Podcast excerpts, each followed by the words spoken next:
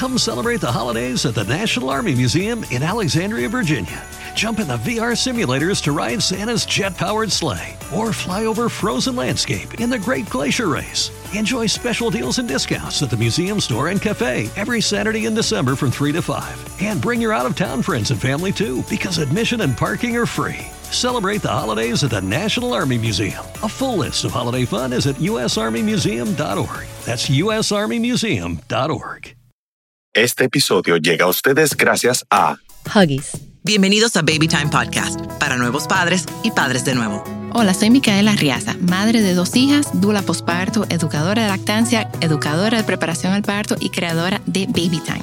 Mi compromiso con ustedes es proveer información de manera llana, fácil de entender. Antes era la falta de información, ahora es el bombardeo de información. Los voy a ayudar a entender qué necesitas y qué está de más. Bienvenidos. Bienvenidos a otro episodio de Baby Time Podcast. Yo soy Micaela Arriaza y hoy me acompaña Jenny Mateo, que es consejera certificada de lactancia. Hola Jenny. Hola, hola Mica. Eh, y vamos a hablar hoy sobre los 10 errores que cometen la madre con la lactancia. Que cometemos, porque yo, yo cometí varios de esos. Ay, yo también soy Ok, culpable. ok. Entonces, para que sepan que no son nada más ustedes. Entonces, comenzamos. Ok, número uno. Tú dijiste que esto era el número uno. Ay, sí, es el más importante, la piedra angular, lo más esencial.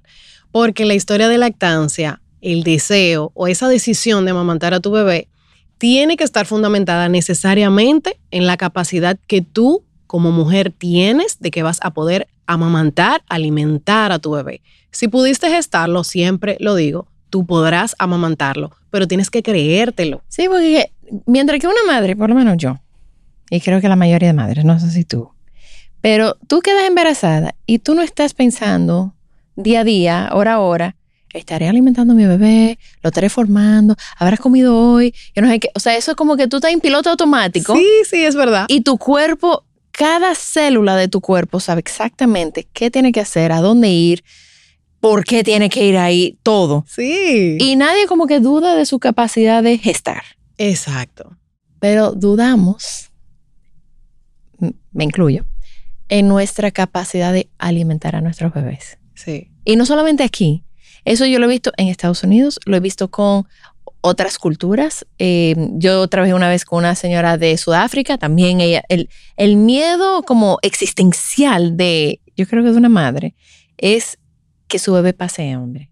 Sí, yo entiendo que eso sucede porque entendemos que la gestación, el embarazo, es algo biológico, pero no asumimos la lactancia de una manera biológica. Entendemos es. y lo es, Lo es. exactamente. Entonces, ahí es que nos equivocamos y dejamos de creer en nosotras y en esa capacidad que tenemos. Y tú hablabas eh, muy puntualmente sobre esa voz interna que te dice, podré hacerlo, no podré hacerlo, pero tampoco, o sea, las voces externas te dicen, Ah, no, sí, no, tú vas a poder, no. No, al Nadie- revés. A mí nadie me preguntó, ¿tú crees que tú vas a poder eh, eh, llevar ese embarazo al final? A mí nadie me preguntó eso, pero sí me preguntaron, Jenny, ¿de verdad tú crees que tú vas a poder amamantar a Renata, que tú vas a poder amamantarla, sinceramente? Porque ya con Emma, como vieron que lo logré la primera, con sus altas y bajas, claro, ya con Emma no me preguntaron, que es mi segunda niña, pero sí dudaba mucho. Hay que ponerse en, de verdad, los pantalones para poder salir adelante y la confianza es fundamental para poder eh, realizar todas las cosas y superar todos los retos que va a traer la lactancia en el camino, como va a pasar de manera natural, porque es un camino muy bonito que trae también sus altas y bajas. Claro. Entonces, parte del número uno es pensar también que nuestros bebés no se llenan con nuestra leche. Eso es, mira, yo, bueno, ambas visitamos madres recién paridas y yo escucho a las abuelas, a las enfermeras, decir, bueno, ahí, ahí está la lechita por si acaso, porque no te ha bajado la leche, ahí está la leche por si, por si no lo llenas. Entonces, nos, nos creen esa... Nos, y una madre recién parida está tan vulnerable y tan abierta Claro. a todos esos comentarios que son bien intencionados. No digo sí, que no, eso no se puede negar. pero oye, le llegan a esa madre desde el corazón. La madre embarazada a veces, no, no, no, yo voy a, yo no, yo voy a pelear, que yo voy a esto, que yo voy a lo otro. Pero recién paridas, todo ese filtro se va. Y esa madre quiere, queda vulnerable. Entonces, vulnerable a que le digan que el bebé está pasando hambre, que posiblemente ella no esté alimentando a su bebé, que el bebé no se está llenando. Entonces, ahí es donde ellas... Claro ceden, vamos a decir. Ceden. Porque yo, yo digo, cuando damos a luz, estamos en modo protección y en modo supervivencia. Totalmente. Entonces, es eso que tú, que tú estás diciendo. O sea, yo no voy a dejar que mi bebé le pase nada. Yo no voy a dejar que pase hambre, porque ya el doctor me dijo que si pasa hambre, le da una hipoglucemia. Entonces, eso significa que le va a bajar el azúcar y se va a morir. Ah, sí. Porque son, son fatalistas. Ah, no, yo escuché una. Yo casi me muero ese día. Una enfermera decirle a la madre eh, si tú no le das la fórmula, y ella abrió la caja de fórmula ahí, tú solo tienes que dar porque precisamente tu bebé le puede dar una hipoglicemia y se puede morir. Y yo, ¿cómo tú le dices eso a una madre recién parida? Que las madres, em, para que ustedes lo sepan, lo que están escuchando o viendo, cuando nosotros parimos, no tenemos acceso a nuestro cerebro lógico, al cerebro que tú estás usando ahora día a día. Estamos trabajando y como tú dices, sobreviviendo con el sistema límbico, que es el sistema más primitivo, es el cerebro primitivo. O sea, todo lo de nosotros es primitivo. Sí, totalmente. Entonces, que te digan eso, te llega, o sea, te llega directo, no pasa por un filtro. Entonces, eh, hay que tener mucho cuidado con lo que le decimos a las madres. Eso hay, hay, que ir, hay que ir cambiando esa cultura. Así es. Ok, número dos pensar que la lactancia es solamente responsabilidad de la madre. Ay, Dios mío. El, óyeme, la frase de que es que yo no tengo cómo alimentarlo del papá me hace sentir tan triste muchas veces. Porque, aunque es verdad, los papás no tienen senos, no pueden alimentar a los bebés, existe una gran cantidad de acciones que ese papá, que incluso que esa abuelita, que esa hermana que está acompañando a esa mamá puede hacer para que esa lactancia de esa mamá y ese bebé sea posible. Pero es más fácil decir que es la mamá la que tiene la responsabilidad. Entonces ponemos sobre sus hombros esa carga tan pesada que influye directamente en ese estado de ánimo de mamá porque es más fácil que la responsabilidad la tenga solo ella, yo hacerme a un lado y esperar a ver cuáles son los resultados. Ay, también, Jenny, nosotros no estamos diseñadas para hacer esto solas. Para nada. Estamos diseñadas como especie, ya como, no sé, no sé cómo se dice en español, Homo sapien, como... Ajá, Homo sapiens. Oh, ok, Homo sapiens se dice igual. No estamos diseñadas para ir y parir solas. No somos como los opolares que de repente van y tienen su, su cría y no están con más nadie tenemos que estar en grupo. Pero desde hace algunos cientos años para acá, en algunas culturas, porque hay culturas que todavía llevan ese, ese, ese apoyo a la madre, pero en las culturas más em, occidentales, las culturas más desarrolladas, en países desarrollados y semidesarrollados, la madre tiene que descargar con todo y lo tiene que ser sola y lo tiene que ser de verdad, solo porque ya no tenemos el núcleo familiar. Así es. Y yo pienso también que es un asunto, puede ser un asunto incluso de comodidad, porque si tú te fijas aquí, nuestra realidad, sí vamos a acompañar, entre comillas, a esa mamá que dio a luz, pero no le preguntamos en qué te ayudo, qué necesitas. Simplemente yo voy a visitar a una amiga que dé a luz, un ejemplo, porque no es mi caso. Trato de ser bastante empática porque ya lo he vivido dos veces. Pero vamos a visitarla, nos paramos en un supermercado y compramos unos juguitos, compramos un arrocito, compramos eh, unos baby wipes para llevarle a la mamá, porque asumimos lo que ella necesita. Pero puede ser que esa mamá necesite que cuando yo llegue le pregunte, ¿necesitas que te lave algunos trastes de esos que quedaron del mediodía? Em, o llamarla antes de llegar, dime, ¿necesitas que me pare en la farmacia a comprarte algo? O dime, ¿te falta algo? ¿Te falta la almohada de lactancia? Algo que yo me pueda detener en la tienda para que tú estés más cómoda. Entonces, creo que también va por ahí. Nos hemos acomodado en el, en el escenario de asumir lo que esa mamá necesita en vez de preguntarle lo que ella necesita, que pueda hacer su lactancia y su maternidad temprana muchísimo más fácil. No, y esas son, pero esas son la minoría, porque muchas llegan con la mano vacía, Con perfume. con una ropita. Ay, Ahí sí. te trae una ropita. lo último que ese bebé necesita es una ropita. Ay. Eso yo te lo garantizo, porque tiene un closet lleno y que no se lo va a poder. No hay días suficientes para que ella se ponga toda esa ropa. Toda esa Hay que ponerse dos y tres mudas de ropa al día para que lo pueda usar. Entonces, las personas llegan a visitar a una nueva madre con una ropita y se sientan. Y esa, nue- esa nueva madre tiene que brindar café, brindar, compartir, Wow, sí. hablar, eh, conversar, atender. Atender a la visita. Atender a la en vez de que visita. sea al revés. Totalmente. Totalmente, lo viví. Ay, Dios mío. Pero gracias a Dios yo vivo en las romanas y no recibo mucha visita. Ay, bueno. pero lo he visto. Ok, número tres, no involucrar a nuestra pareja o nuestra tribu en la educación de lactancia. Eso yo lo viví con mi esposo, porque yo no sé si tú sabes mi historia. Em, yo a mi primera hija no la pude lactar. La lacté seis semanas y fue horrible. Fue lo más doloroso que he vivido en mi vida. Em, y fue tan estresante que yo lo, yo asumía toda la responsabilidad, yo, la responsabilidad de levantarme, la responsabilidad de cuidar, la responsabilidad de, de tener todo en la casa listo. La responsabilidad de seguir trabajando, porque yo trabajaba en el negocio familiar. Ay, ay, ay. Y yo entendía, y mi padre no me ayudaba. Tú estás en la casa, tú no estás haciendo nada. Tú estás de vacaciones, Sí. me dijo mi papá. Yo también trabajo con mi papá. Ah. Pero tú estás de vacaciones. Tú Ajá. puedes entrar antes. Exacto. O tú puedes entrar a la computadora y empezar a trabajar. Y yo asumí esa responsabilidad. Cuando, se, esa, cuando explotó, que se me, a las seis semanas, que se me paralizó la mitad de la cara, dice mi esposo, suelta eso. Dale fórmula. Total, es lo mismo.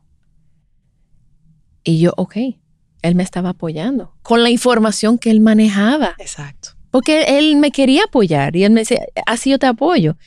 ¿Qué pasa? Después que nació Isabela, nació Baby Time. Entonces yo dije, ahí, se- ahí fue que yo comencé a educarme en todo lo que es Baby Time, la maternidad, lactancia, etc.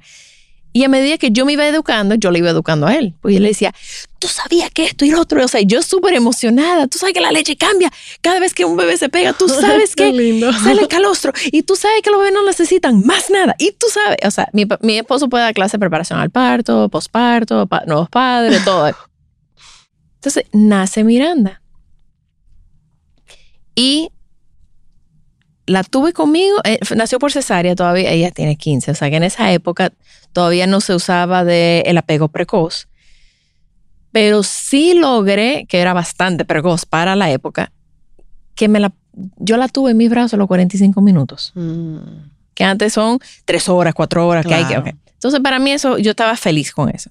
La pediatra me dice lactancia, y yo sí, lactancia exclusiva, ok, perfecto. Nunca se llevaron a mi bebé.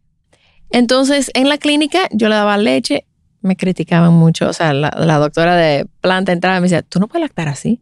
Pues yo la tenía en la posición biológica, arriba de mí. porque- sí.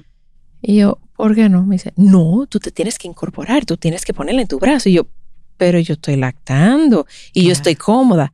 Sí, pero así no se hace. Y yo, mira, yo ni caso le hice, voy a... yo- Pero, Jenny, nosotros llegamos a la casa y la bebé empieza a llorar y a llorar y a llorar y a llorar.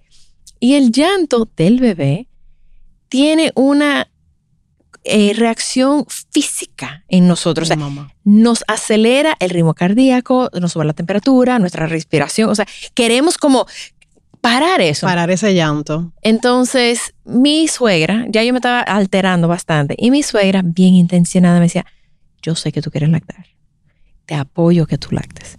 No te ha bajado la leche todavía, cómprale una lechita y tú que ya mañana te baja. Que es una, un consejo, o sea, Sano. sano, de amor, o sea, era bien intencionado. Y de nuevo, como las madres, no tenemos acceso a nuestro cerebro lógico, sino nada más al cerebro primitivo. Y yo entendía que mi bebé estaba pasando hambre. Yo miré a mi esposo llorosa y le dije, por favor, cómprale leche. Y él me decía, pero tú te estás volviendo loca. O sea, y las, los últimos años de, de preparación, educación, de todo. O sea, y lo que hemos estudiado. lo que hemos estudiado, exactamente. No, no te voy a comprar leche. Tú tienes todo lo que ella necesita. Estás llorando. Vete a bañar, que alguien la cargue. No es que, cálmate tú. Yo confío en tus tetas. Y yo, ok, vete a bañar y ella no necesita más nada. Mira, Jenny, yo entré, me bañé, ella se calmó, al otro día me bajó la leche y más nunca dudé.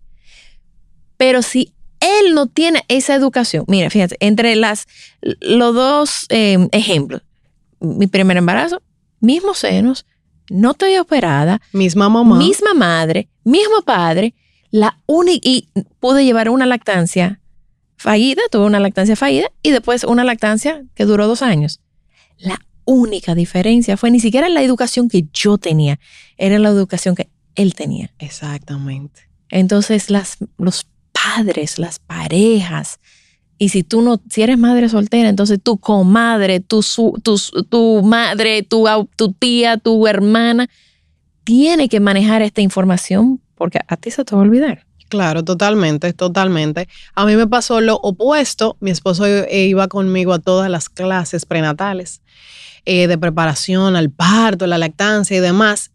Y tuve ese mismo apoyo que tú mencionas, porque cada vez que me visitaban y me decían, está llorando mucho, eso es que se queda con hambre, cuando se iba a la visita, no le haga caso, Jenny, tú sabes que tú puedes. Nosotros sabemos cómo que funciona esto. Él me decía a mí y fuimos juntos a tomar las clases, pero es lo que tú dices, uno no está atenta a la información, uno no está atenta a nada de eso. Tú vas a la clase de parto y te dicen que tú tienes que respirar así, pujar así, cuando tú estás en la labor de parto, tú fluyes.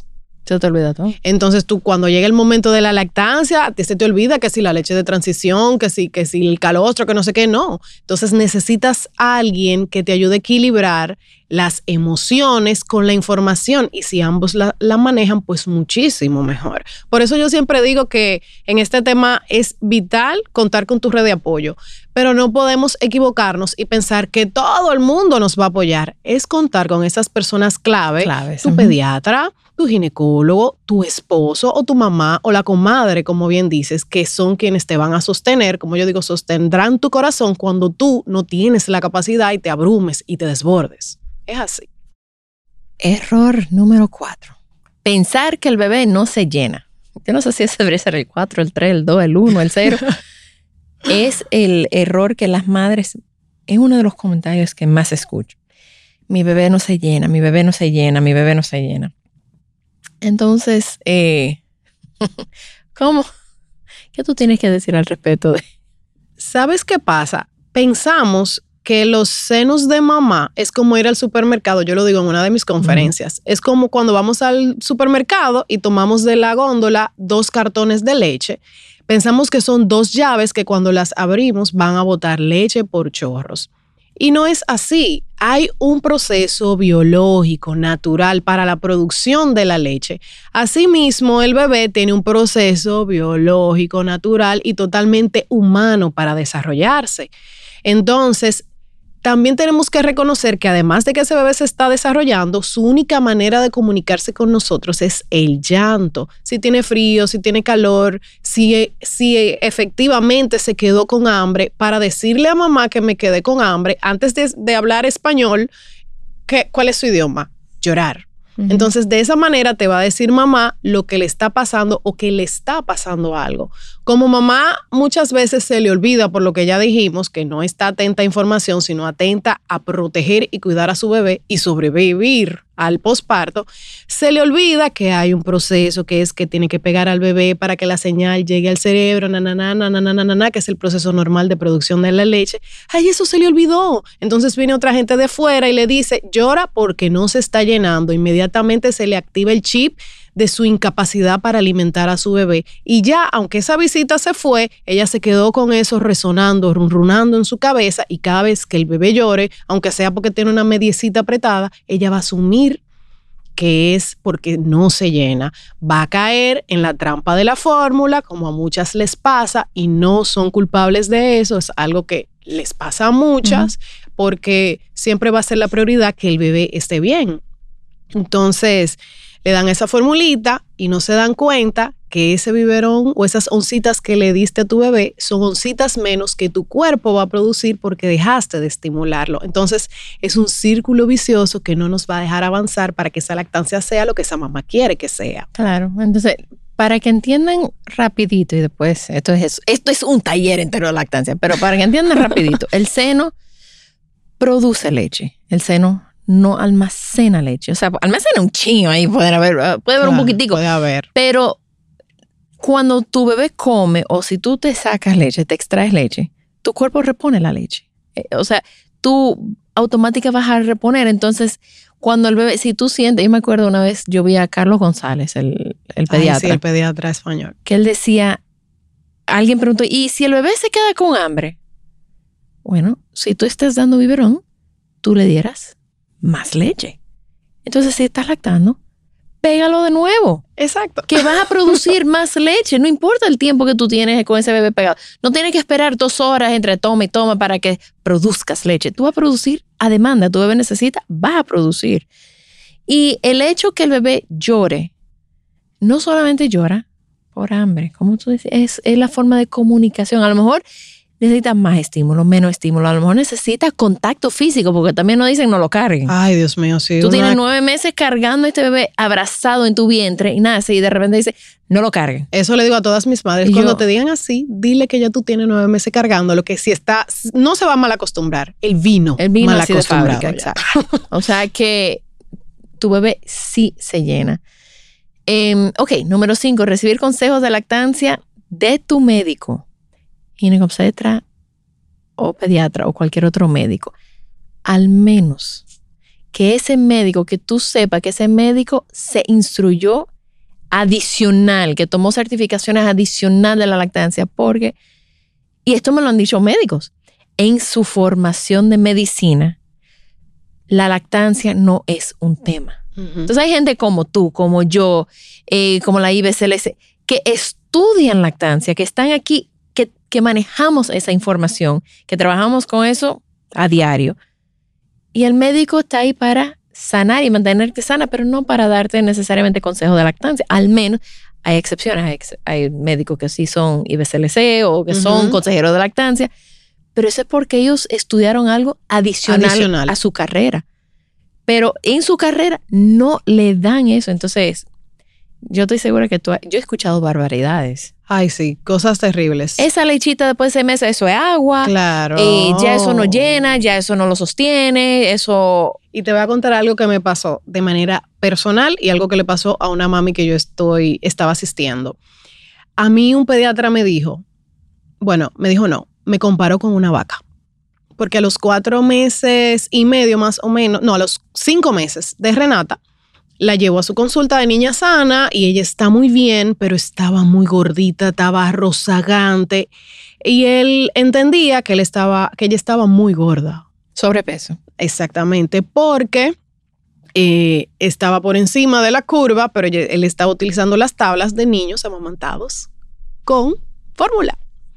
Y mi bebé estaba por encima de la media. Y él me dijo, Pero por "Mam, encima de la media, no encima de la última raya de arriba. siquiera. Ok. Encima del promedio. Exactamente. Él me dice, mire, Jenny, eh, hay vacas lecheras que producen leche con mucha grasa. Es importante, así mismo me lo dijo Mica, que le quitemos aunque sea dos tomas al día a Renata, porque está muy gordita y si seguimos así va a ser una bebé de obesidad. Y yo le dije, pero doctor, pero ya yo estaba eh, en contacto con Renata es la primera o la segunda. La primera. Ok. La primera. Yo eh, visité cinco pediatras antes de llegar con la pediatra que estoy hoy por el tema este de que me saltaban con barbaridades así.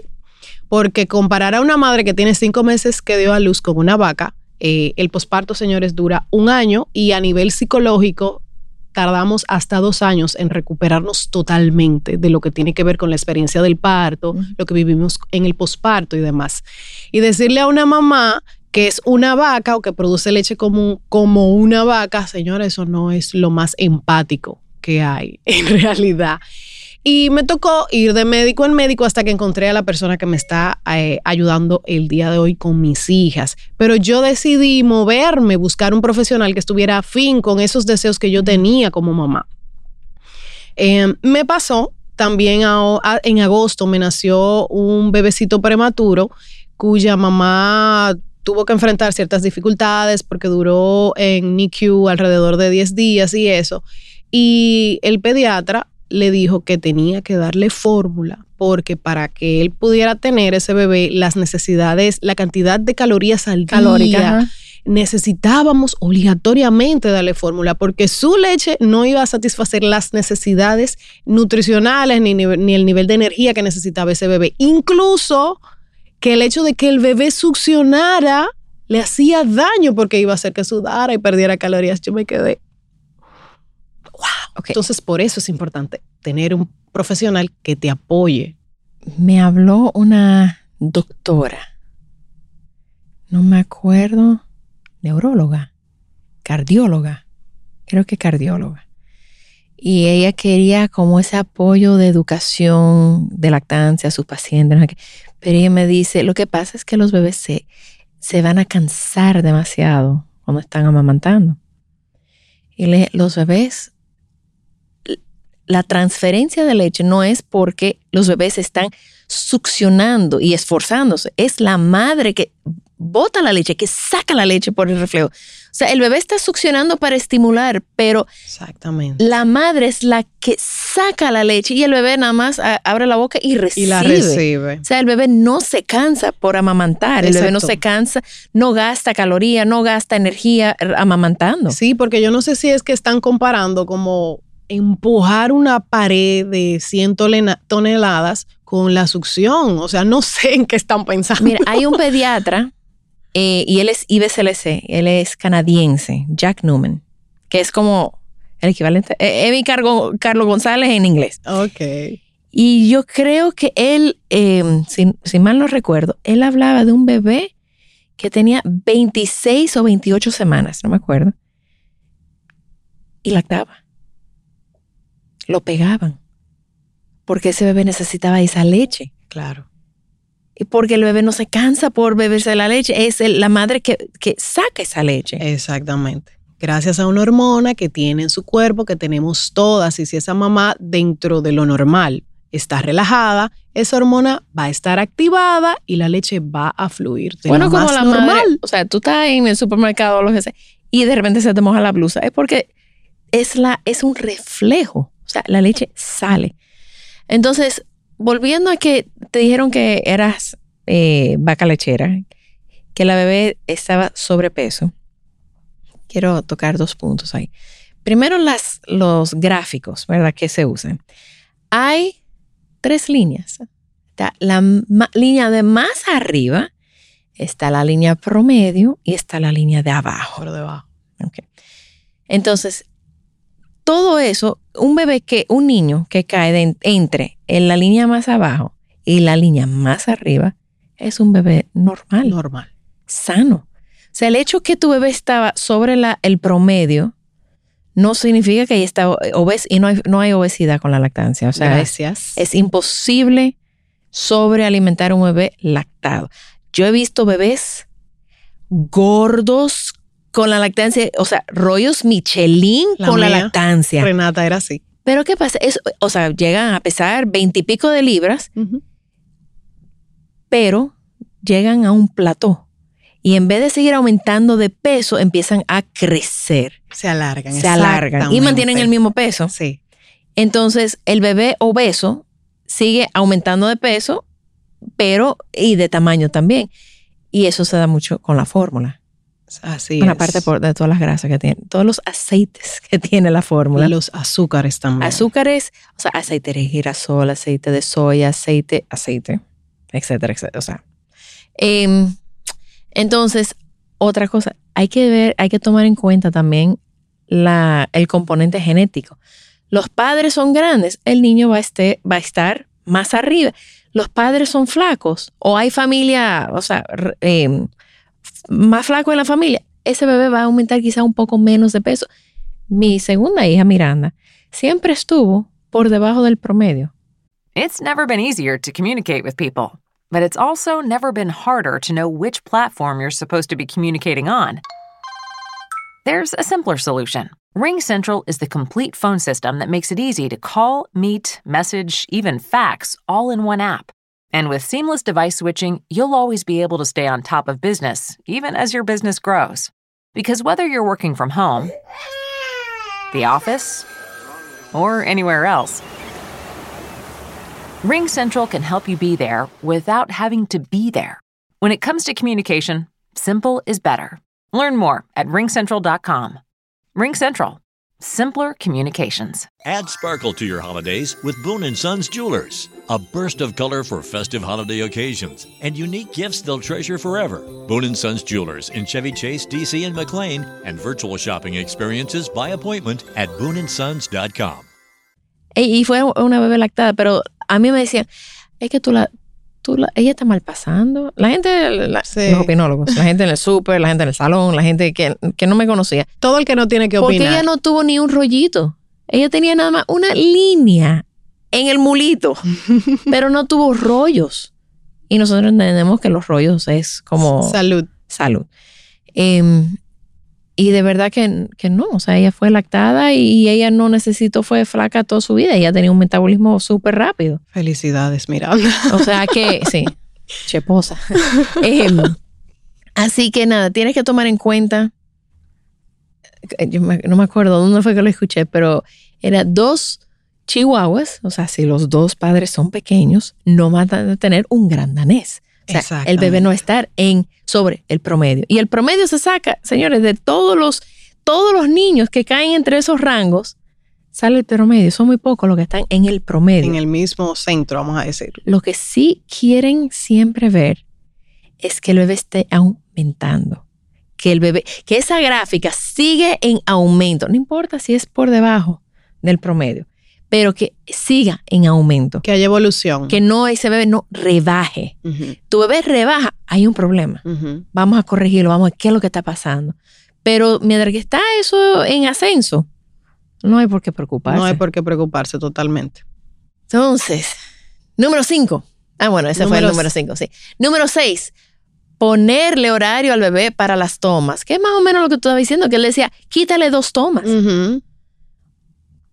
O sea, alguien me dijo, no, es, es que son, ha sido mucho, mucha educación y muchos años. O sea, que ya yo no sé quién dijo qué y dónde lo leí ni nada. Pero sí oí que es imposible sobrealimentar un bebé lactado, pero sí es posible no alimentarlo suficiente cuando empiezan a restringir tomas o le ponen horarios. Exacto, cuando empiezan a espaciarlas también. O sea, Es, es un asunto de que yo no sé si es que nos olvidamos de que los bebés son seres humanos más pequeños.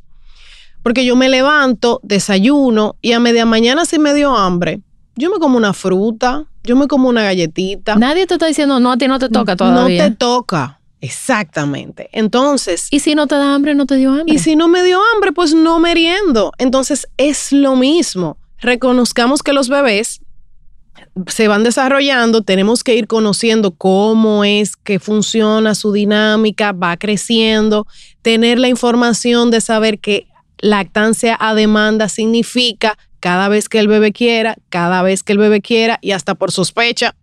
Y, Y por si acaso. y por si acaso. cada vez que el bebé quiera. Exactamente. Y entender el proceso de producción de la leche en tu cuerpo.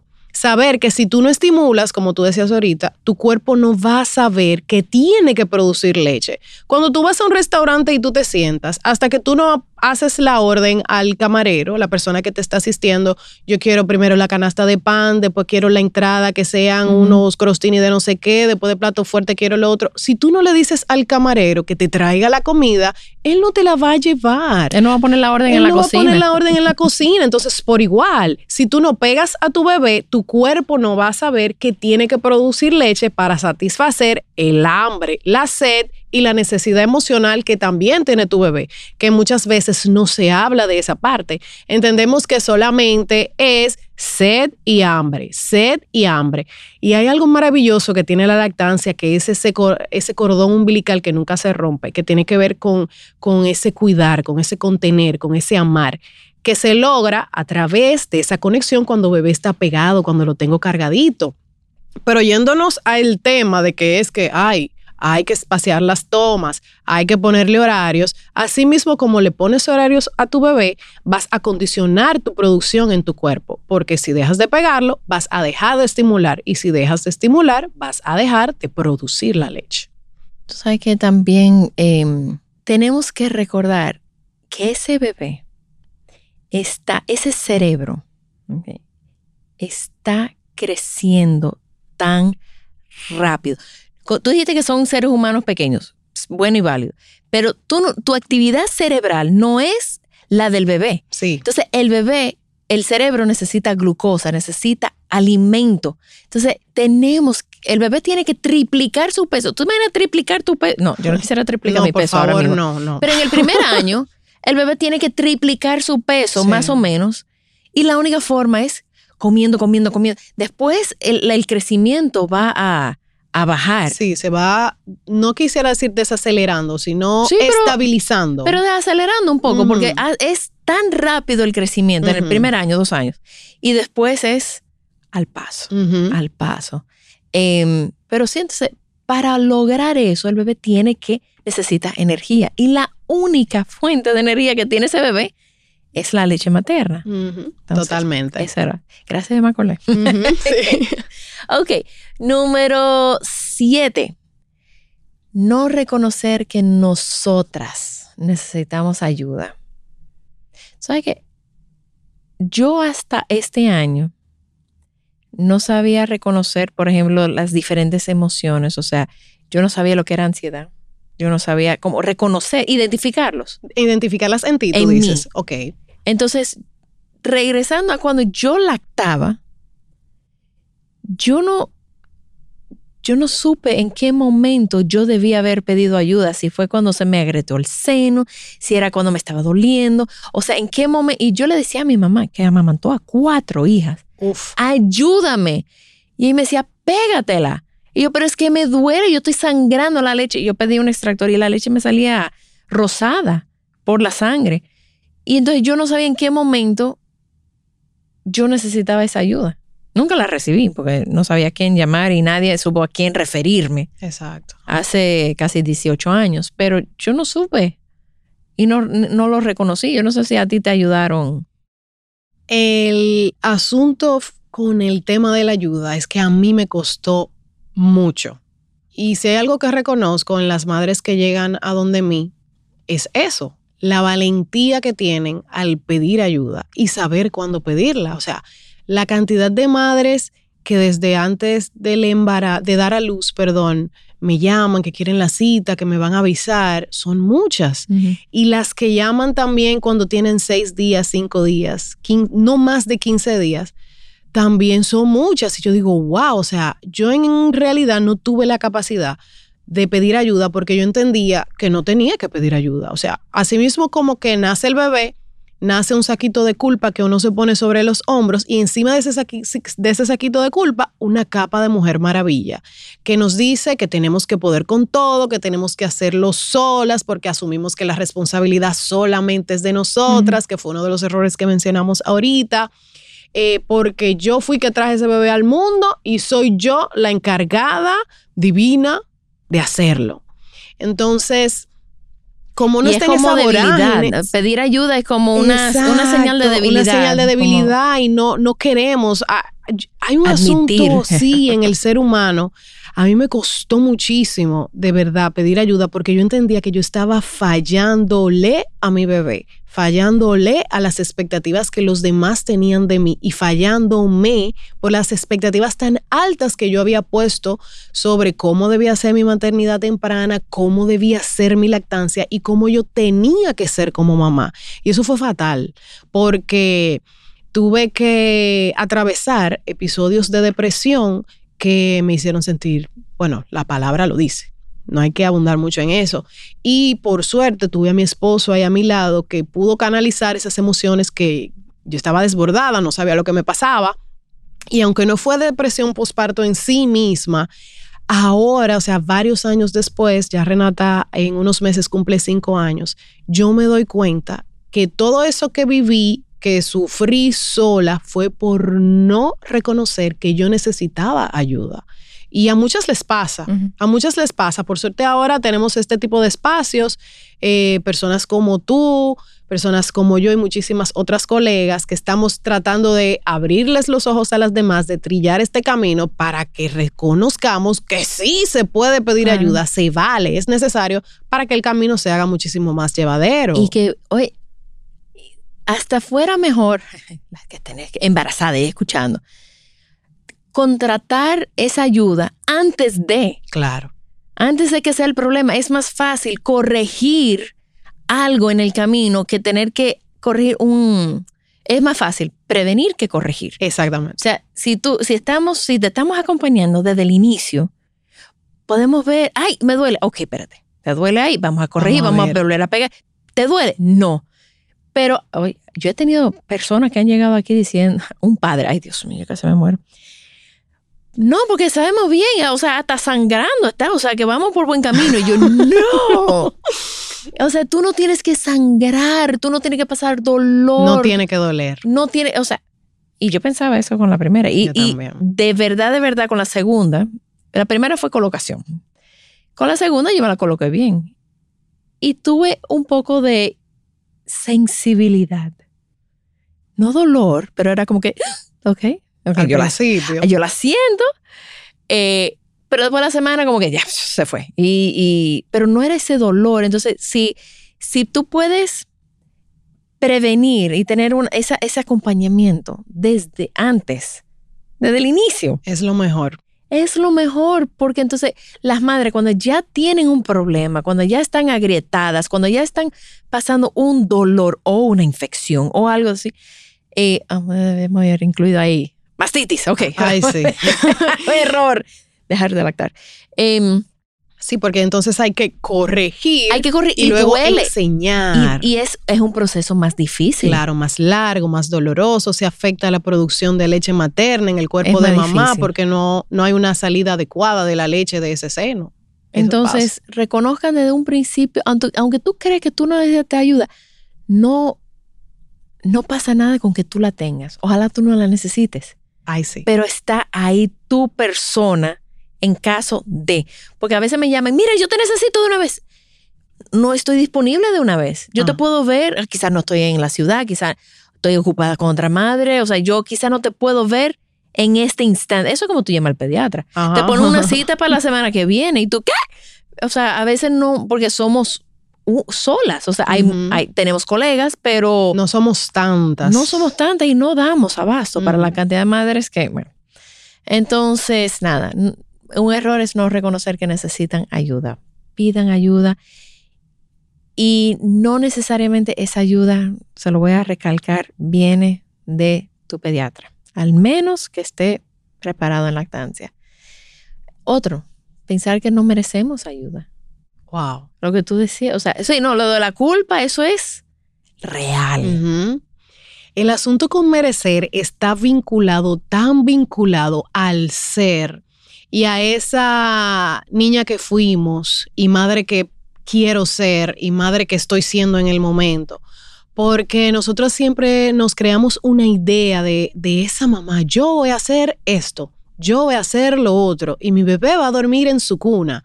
Y cuando yo tenga que salir, me extraigo, porque estamos hablando sobre la base de una mamá que quiere amamantar exclusivo. Yo voy a salir, me extraigo, dejo la leche y se la van a dar y me llevo en el camino mi extractor, me lo pego en lo que estoy en el tapón, ok. Pero todo ese diálogo interno que maneja esa mamá viene de esa niña que ella fue en su momento a la que le exigían sacar notas excelentes, porque eso es lo único que tú haces, mi hija, tú nada más estudias, tú tienes que sacar buenas notas. Único trabajo, eso es tu único trabajo. Eh, tú tienes restricciones para salir, entonces tú te vas criando con y cuidado si esa madre es hija primogénita. Uf. Que eso es lo que me pasó a mí. Porque entonces tú tienes que cuidar a tus hermanitos, tú tienes que dar el ejemplo, tú, Tú tienes, que, hacer esto. Entonces, ejemplo. yo no, ¿cómo, ¿cómo yo voy a necesitar ayuda? Yo no, yo no puedo. No. Yo soy yo no me puedo la dar el lujo. De yo mostrar que yo necesito ayuda. Yo Claro. tengo que dar el ejemplo, que yo puedo.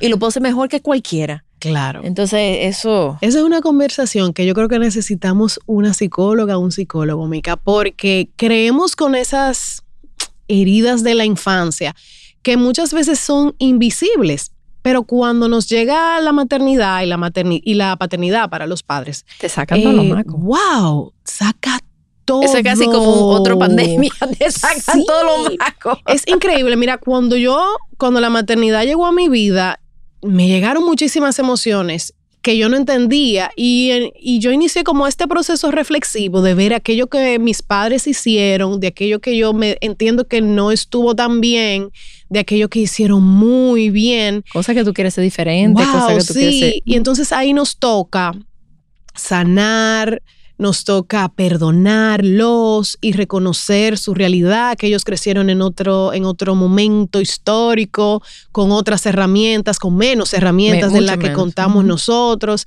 Y entonces a partir de ahí se forja una nueva mamá, se forja un nuevo papá que tiene que reconocer que sí merece pedir ayuda.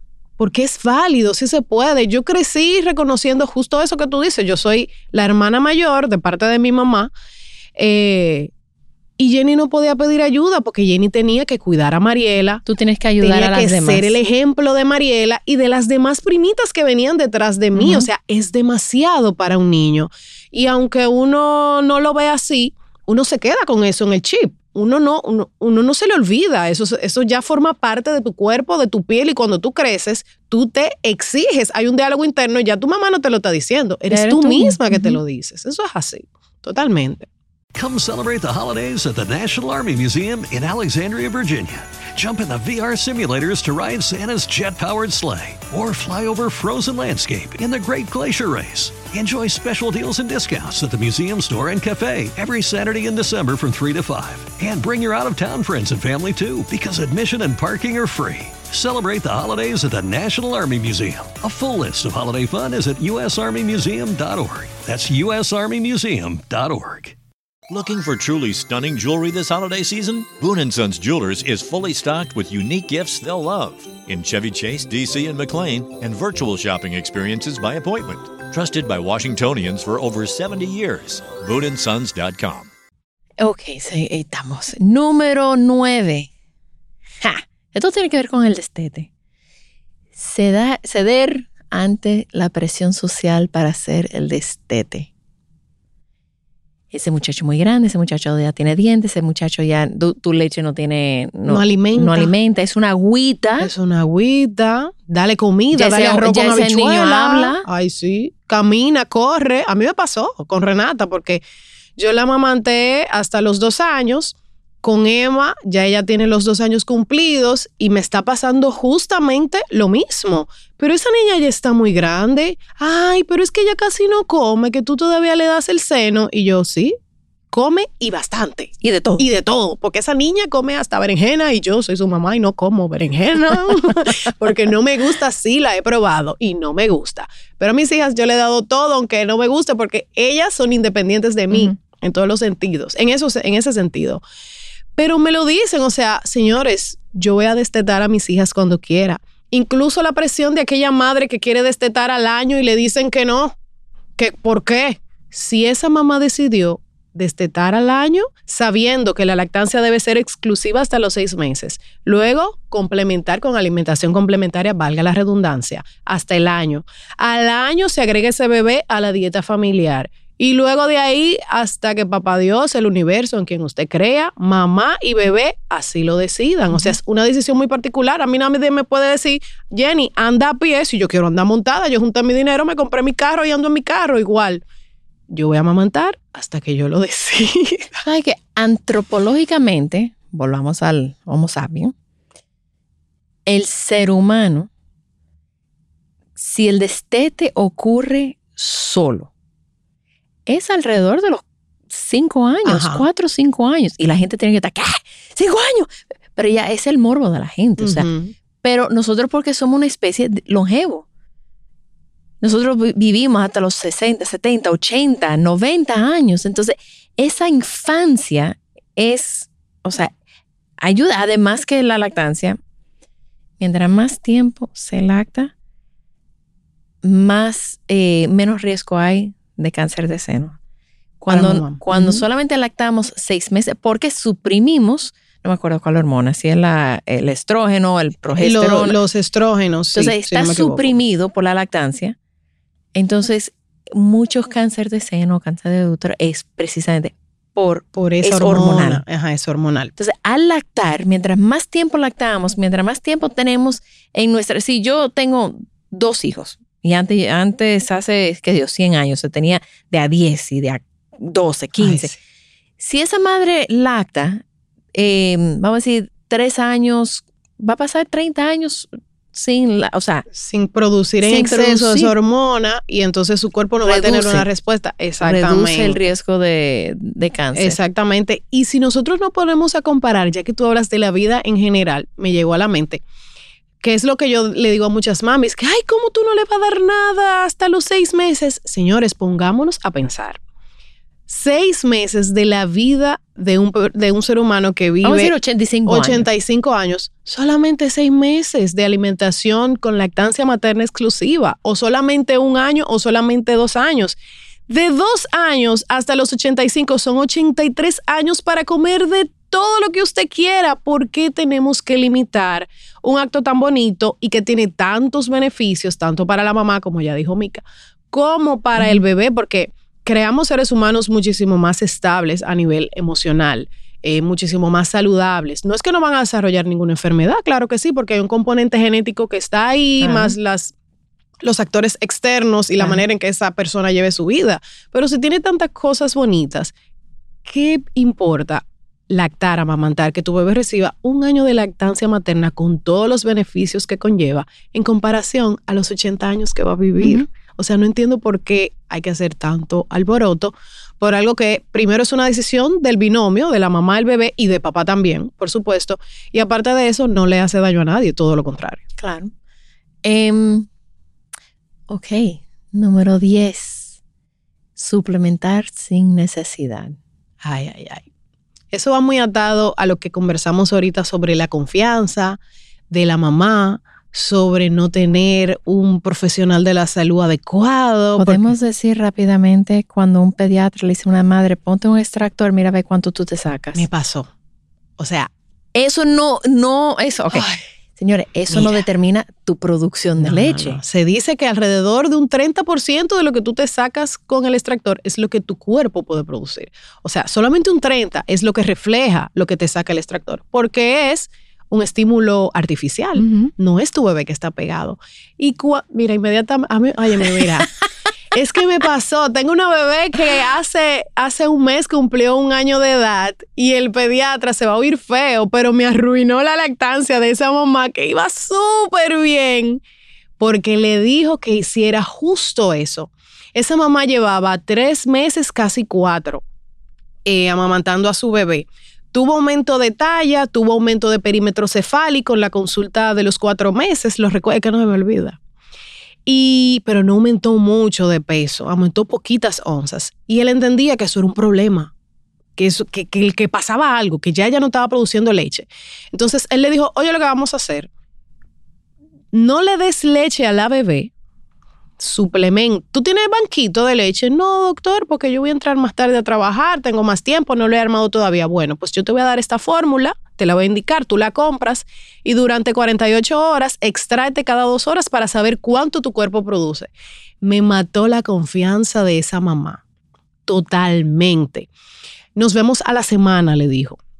Cuando ella vuelve a la semana, ella le dice, doctor, me saqué tanto. Midieron, pesaron a la bebé nuevamente, dos semanas después de haberla pesado, y ella no había aumentado, había aumentado como dos onzas, eh, pero ya estaba tomando fórmula. Y el pediatra le dijo, no, no, no, hay que ponerle fórmula sí o sí, porque que está, es que no puede ser que haya aumentado tan poco. Eh, y de ahí en lo adelante, de esos cuatro meses y medio en adelante, la mamá fue lactancia mixta. Ahí tuvimos que lidiar, o sea, trabajar eh, la parte de la culpa, de esa confianza que ella había perdido y demás. eh, hubo, llegamos a un punto donde, porque ella fue mixta, pero podíamos volver a ser exclusivas, claro que sí, pero ya llevarla de nuevo hacia atrás emocionalmente no era saludable para ella. Entonces vivimos el duelo juntas y nos mantuvimos en lactancia mixta, aunque ella sí pega a su bebé, por supuesto, en las noches, siempre desde que la tiene. Es solamente seno, solo seno, pero ya la bebé cumplió un año, está incorporada en su dieta familiar. Pero si ese hombre no me hace eso, esa mamá hubiese estado feliz amamantando a su bebé, que sí aumentó de talla, que sí aumentó de perímetro cefálico y aumentó unas cuantas onzas. O sea, es terrible eso de suplementar cuando no es necesario. Cuando no es necesario. Y ojo, hay veces que sí es necesario. Claro que sí, O totalmente. sea, yo he visto madres que yo les dije, mira, a ti te van a decir que tú tienes que suplementar. Ahora, tú tienes opciones. Tú puedes suplementar antes de que tú llegues a donde el pediatra. Tú puedes suplementar con tu misma leche. Tú puedes suplementar con leche de nada y tú puedes suplementar con fórmula. Esas son tus opciones. No sé si hay otra opción, pero para mí esas Por son el las opciones. momento, sí, Ok. eso es lo que tenemos. Entonces, no, porque las cosas cambian dando. Entonces, o hay veces que hasta yo le digo, vamos a suplementar. Hasta yo le he dicho a una mamá, vamos a suplementar. Vamos- Yo tuve una, una cliente que le dije, mira, suplementemos con tu leche, porque la bebé no estaba orinando lo que entendíamos que debería orinar. Mm. ¿Por qué? No sé. Y le dije, pero vamos, tú tienes tu leche, vamos a suplementar dos o tres días para que ella arranque otra vez.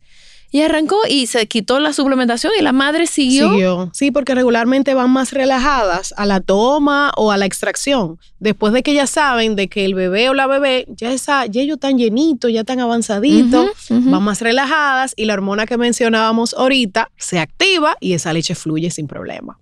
Eso pasa. Porque es eh, la hormona, la oxitocina. No la quiere- oxitocina. Es la hormona del amor. Es, tú no puedes estar estresada y estar sintiendo amor al mismo tiempo. Si tú estás estresada, se te va a cortar, o sea, la Claro. producción de oxitocina, por ende, la producción de leche. Ok. Y vamos a hacer un, bueno, el número 11, un, Un, bono, extra, sí. un extra. Pensar que el llanto del bebé solamente significa hambre. Esto en lo medio lo hablamos, pero yo a, las, a, a mis clientes tengo años diciéndole, el seno alimenta al bebé. La leche, perdón, la leche alimenta al bebé, pero el seno alimenta Ay, el alma el de ese bebé. Ay, qué bello, así es. Totalmente. Entonces, cada vez que tu bebé llora, no es hambre. No es, o sea, los bebés lloran. A ver, yo cuando, cuando daba clases presenciales, yo le decía, dame 15 razones por qué llora un bebé. Le yo comienzo porque tiene hambre. Yo me imagino que se Y quedaban ellos se quedaban como en blanco. Y yo, dame razones, dime otra razón. Eh, porque está sucio. ¿Tiene pañal sucio? Ajá, ok, perfecto. ¿Tiene calor? Sí. ¿Tiene frío? Entonces van pensando, yo, acuérdense de todas esas razones cuando llora un bebé. Y señores, y hay veces que no vamos a saber por qué está llorando. Ay, sí. Simplemente está llorando porque es un bebé y, y la, siempre hablan de no dejar un bebé llorar, pero si tú estás acompañando a tu bebé y tu bebé está llorando y tú estás con tu bebé y tú le estás diciendo, estoy aquí, desahógate, cuéntame, es muy diferente a dejar a tu bebé solo en una cuna, en una habitac- habitación, Llorando. a que llore. Claro, O sea, totalmente. llorar acompañado, tu bebé claro que puede llorar. Y claro que tú vas a tratar mil formas de calmarlo, pero a veces solamente hay que escucharlo. Tu bebé te está contando una historia. Yo no me acuerdo en cuál podcast se comentó. Em, y no sé si tú lo has vivido, pero yo tuve una madre que su bebé se tuvo que quedar en el, en el cuidado intensivo. Ahí está, pobre mamá. Por como 10 días por una bacteria que no se sabía, que sí se sabía, que no. Cada vez que ella llegaba, ella llamaba, estoy de camino para lactar al bebé. No le den leche. Las enfermeras le daban leche. Después ella se, ella se extraía la leche. Llevaba su leche y decían, ese chin nada más. Ay, Dios mío. Ese chin. Bueno. Cuando por fin le dieron de alta al bebé y ella se fue para su casa, la fui a visitar y ella estaba tratando de lactar y el bebé estaba que pleito, pleito, pleito, pleito, pleito, pleito, que no, que y llorando, llorando y la abuela nerviosa. La abuela, dale leche, dale leche. Y yo, espérense toditos. Ese bebé acaba de estar separado de su madre por 10 días. Eso es el- el- la situación más extrema que puede pasar un bebé.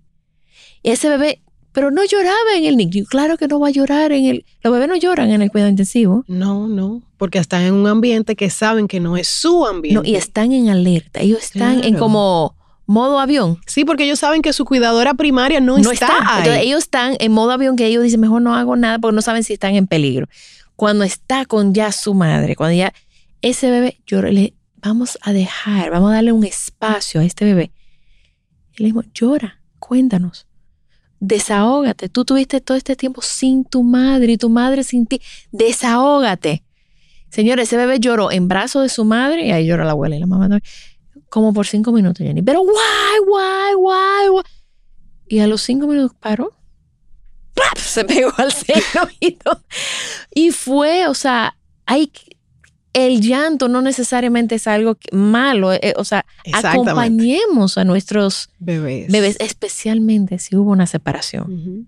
Aunque hubo una separación de cuatro horas, ese bebé estuvo sin la madre por ese tiempo y eso no es lo que el, ma- el bebé nace esperando. El bebé nace esperando estar con su mamá. Claro, porque incluso esas separaciones son abruptas y en un ambiente totalmente diferente a donde ese bebé estaba. Es totalmente ajeno a lo que él conocía. Hay muchas luces, tiene que respirar para poder sobrevivir, tiene que estar atento a todo el ruido que está a su alrededor, personas tocándolo y ese olor de esas personas no es el olor de mamá, tampoco es el, el en sonido de mamá. avión. Entonces eso pasa y no queremos reconocer algo como tan, como tan de esencia, como tan del ser, que, es eso que tú estás mencionando. O sea, de verdad, o sea, ese bebé fue separado de su mamá, necesita desahogarse, necesita soltar toda esa tensión que tiene acumulada y cómo lo va a hacer. Llorando. Y tú sabes que cuando las madres van a visitar a sus bebés al área de cuidado intensivo, las enfermeras dicen, mira, es que el bebé se, se altera mucho cuando tú vienes, mejor no venga, mejor em, o limita la visita, no venga por tanto tiempo, o el bebé llora nada más cuando tú estás aquí. Porque el entonces ella entiende que eso es malo, pero es el bebé desahogándose. Con su mamá, claro que el sí. bebé es un ser emo- tan emocional como nosotros. Sí. Por igual le dicen, cuando hay madres que llegan, ven su bebé pequeñito y rompen en llanto. No llores. Ay, no llores. No llores que le vas a pasar todo eso a tu bebé. Señores, eso es amor, es emocionalidad que está brotando de esa mamá que también tiene un cóctel hormonal allá arriba y que está viviendo una realidad que no era la que ella se esperaba. Entonces, es, es verdad, tenemos que ser capaces de tener cierta contención y de tratar de darle a nuestro bebé en ese y en todo momento toda esa seguridad, o sea, transmitirle toda esa seguridad. Pero si lo que yo necesito, mi cuerpo, mi mente y mi corazón necesitan en ese momento llorar, llora. Y tu bebé lo va a recibir como que mi mamá está llorando porque me necesita, porque estamos separados y no debimos estarlo, porque los bebés entienden desde que están en pancita. Sí, y qué bueno es poder tener esa conexión y permitirle a la mamá, es algo que está totalmente en su derecho. Claro. Y al papá. Y al papás- papá. Los papás pueden llorar también. Claro que sí. Bueno, pues ya terminamos con los 10, 11, no, 11, 11 Once. errores. Ay, no, bueno, vamos a tener que regresar porque falta, Ay, sí. hay que hablar sobre el error del manejo de mastitis. Ay, sí. Em, pero eso lo vamos a para otro, otro episodio. Jenny, ¿dónde las personas te pueden contactar? Me pueden contactar a través de Instagram, WhatsApp y LinkedIn. Estoy en Instagram como arroba Jenny Mateo Victoria, en mi WhatsApp 829-542-2199 y en LinkedIn como Jenny Mateo Victoria también. Estoy ahí a la orden para que juntas vivamos una maternidad, pero una maternidad sincera, donde tus deseos estén en consonancia con tu realidad de vida sin importar lo que el otro hizo, no hizo, dejó de hacer o lo que quiera opinar en tu lactancia, en tu maternidad temprana, en tu crianza, en todo lo que tiene que ver con las decisiones de cuidado, alimentación de tu bebé, porque eso es lo más importante. Estoy a la orden, Jenny Mateo Victoria. Bueno, pues muchísimas gracias por escucharnos, acompañarnos, vernos y nos vemos y nos escucharemos en el siguiente episodio. Si Dios quiere, muchísimas gracias. Gracias a ti. También estamos en babytimerd.com con nuestros talleres online, donde yo y todo el equipo estamos disponibles para ayudarlos a sobrevivir el posparto y todo lo que conlleva. Gracias por acompañarme. Por favor, comparte este episodio con alguien que necesite escucharlo. Nos pueden seguir en las redes sociales como BabyTimeRD. Baby Time Podcast es grabado en Pinktree Studio.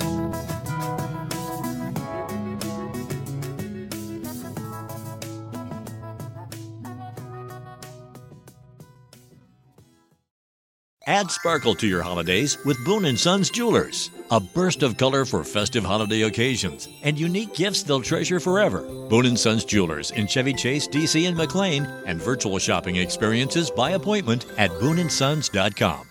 Looking for truly stunning jewelry this holiday season? Boone & Sons Jewelers is fully stocked with unique gifts they'll love in Chevy Chase, DC and McLean and virtual shopping experiences by appointment. Trusted by Washingtonians for over 70 years. BooneandSons.com.